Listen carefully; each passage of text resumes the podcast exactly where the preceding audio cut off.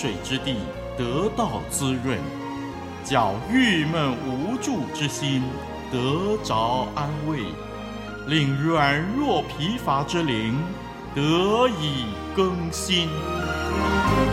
欢迎同来之曲，清泉甘露。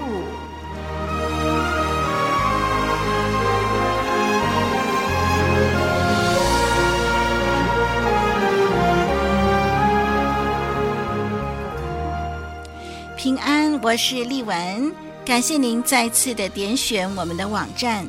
这是活水之声录音室为您炮制的节目《清泉甘露》，让我们一同来学习圣经吧。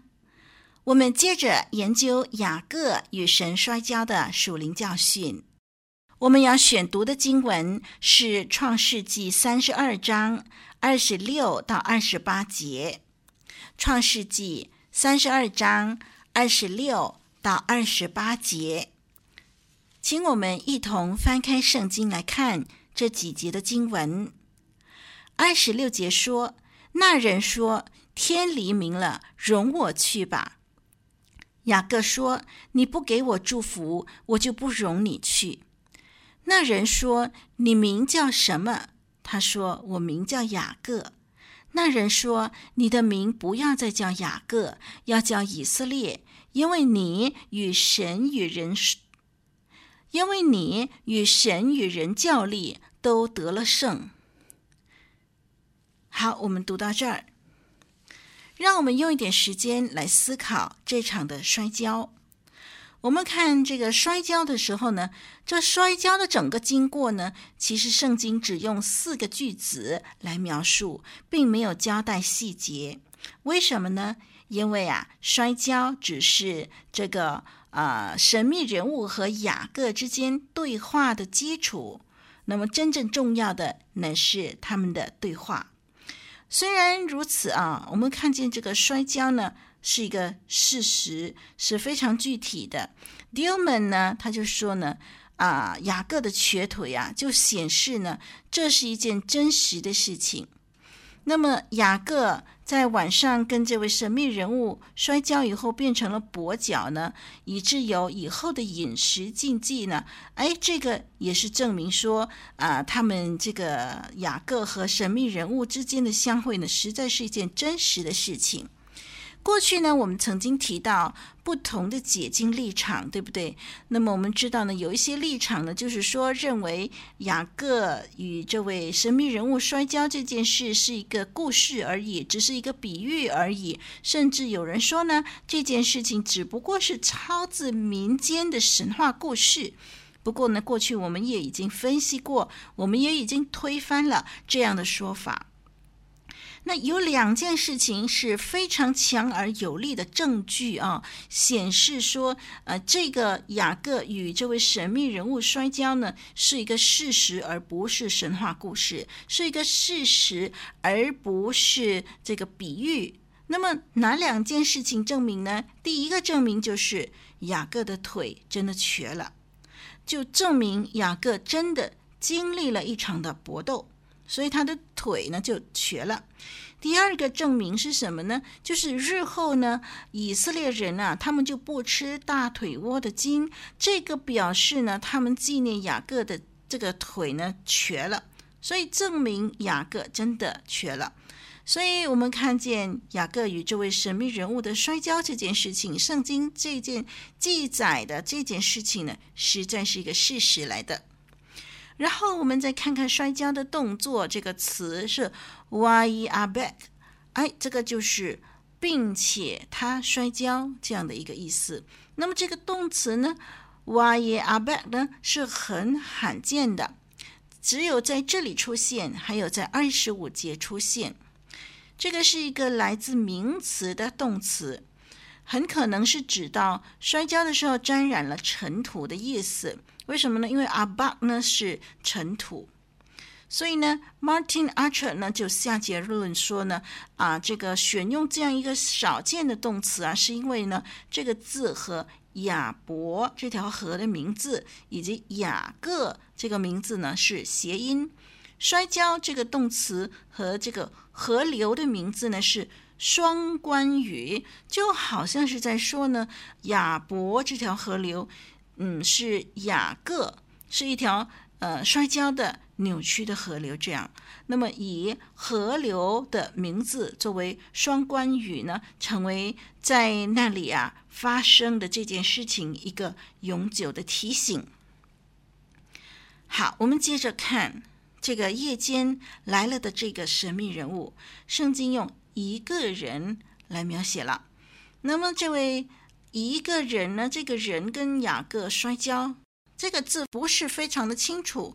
不过呢，翻译的很好，因为呢，这一个人呢，他拒绝透露自己的身份，所以选用这个字呢，一个人呢，就使到我们呢，呃，跟这个雅各啊身历其境了。雅各呢不知道这个人是谁，他只知道有一个男性对手呢迎着他来了。那么就透过跟这个人交手，逐渐的认识他的身份。同样的，我们这些研读创世纪的人，也透过这个人的行动和所讲的话呢，我们也逐渐认识到他的身份了。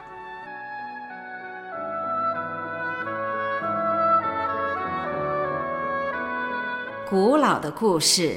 真实的历史，一部述说世界起源的书，《创世纪》，追源溯本，借古喻今。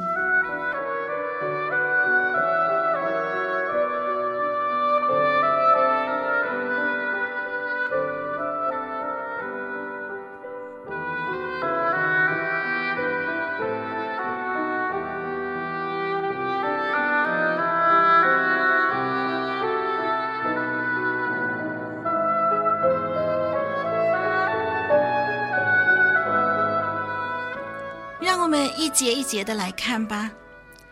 二十六节，这位神秘人物说：“天黎明了，容我去吧。”在新译本圣经翻译为：“天快亮了，让我走吧。”我们看见这位神秘人物呢，其实就是神自己啊，或者说神的使者吧。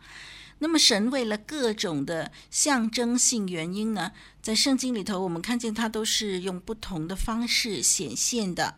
比如说，他曾经在这个燃烧着却不会焚毁的荆棘里头显现，来象征呢他的同在会净化以色列人，但是不会消灭他们。那么在其他的时间，比如说在这里吧，这个创世纪三十二章这里呢，他就很神秘的在这个黑暗里头出现，啊、选择以一个隐藏的神的这个方式呢来显现。所以我们看见他这个时候呢，啊、天亮的时候呢，他要求要离开了。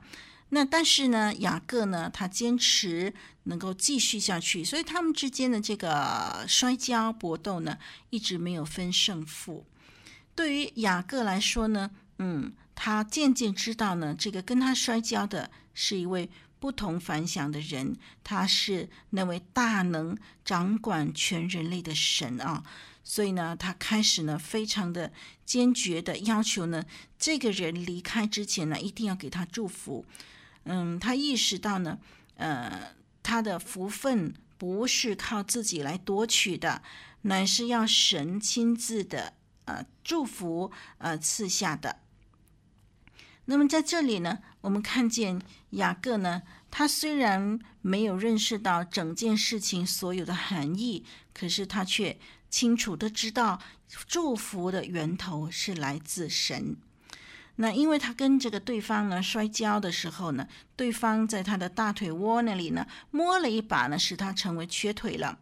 这个瘸腿的记号呢，也使到雅各呢一生被提醒，让他永远都不会忘记在这里雅伯渡口，他跟这位神秘人物摔跤的时候所学习的重要的教训。我们看第二十七节，二十七节，这位神秘人物问雅各说：“你名叫什么？”那么从一般的这些的巫术宗教的说法呢，如果知道一个人的名字呢，便会使到不怀好意的人呢有能力胜过他。但是呢，我们看见圣经它的立场是名字的作用是在于标示出一个人的性格。那么说出名字呢，呃，有的时候就是一种的自我的呃启示。在这里二十七节呢，这位神秘人物问雅各叫什么名字，不是因为他不知道雅各的名，而是刻意的让雅各说出他自己的名字，来迫使雅各承认他过去的啊、这个欺诈的行为。雅各这个名字呢，最初就是只是纪念他出生的时候，他抓住哥哥的脚跟。但是他这个动作对以扫来说呢，是含有不祥的意义的，所以呢，雅各这个名字的含义啊，就变成了欺诈者的意思了。雅各面对眼前这位神秘人物，他提起他自己的名字的时候呢，就使他呢向对方承认了他自己的本性。他必须先承认他自己的本性。他的本性是败坏的，他的本性是堕落的，他的本性是那种欺诈的。他要先承认，然后呢，他才能够接受眼前这位超凡的人的祝福。就如同一个人要承受永生之前，他必须先承认自己是个罪人，才能够得到神的赦免与更新。我们接着看第二十八节。这个神秘人物就告诉雅各说：“你的名字呢，以后不要再叫雅各了，而是要叫以色列。”在雅各说出他自己的名字以后，表示他承认神才是他祝福的源头，而不是他自己的手段来夺取祝福。于是，这位神秘人物就开始给雅各起了一个新的名字，对雅各呢重新命名呢。就等于呢，这位呃神秘人物，他是有一个给人新生命、给人新地位的一个权利的，表示呢，雅各这一生已经得着神的许诺，在他以后的日子，他一定要蒙神赐福了。所以，这位神秘人物来给雅各一个新的名字呢。第一呢，表达了雅各重新有一个新的呃生命、新的地位。第二呢，要表示这个神秘人物是一个非常非常特别，他有一个至高无上的权力的一位人物，或者说他是一位神。他给雅各起名以色列。以色列是什么意思呢？以色列就是神搏斗，或者说愿神搏斗。坚持不懈是这样的一个意思。让我们继续看第二十八节的较力，与神与人较力。我们看见圣经这里使用较力 “Sarah” 这个动词来解释以色列 （Israel），因为呢这两个发音是很接近的。那么动词得胜 y a k o。用来解释较力撒拉的结果。故事里头表明以色列 Israel 意思是神搏斗，但是呢，这个意义却必须加添为与神搏斗。因此，这个名字好像是一句格言，就是提醒抓住祝福是得胜和成功的宣告。那么在这里呢，我们看见这个名字的意义啊，在解释上面呢，充满了情感和骄傲，向这个民族呢展示出呢一种不屈不挠、必胜的一种的性质。以色列借着神的帮助呢，得以和全世界征战，甚至必要的时候和神自己征战。以色列这个名字提醒了人。就是雅各与神摔跤并且得胜的事情。从今以后呢，神的儿女就要征战并且得胜，是因为有神的祝福。我们看见神这样的拣选雅各，并且为他改名为以色列，使到雅各以及他的后代成为神的选民，承受神所预备的福气。同样的，在万人当中呢。神也拣选了你和我，因着耶稣基督的救赎，我们拥有了一个新的名字。这个名字就是神的儿女。这个名字表明我们是属于神的，是神国度里的人，是向死亡夸胜的。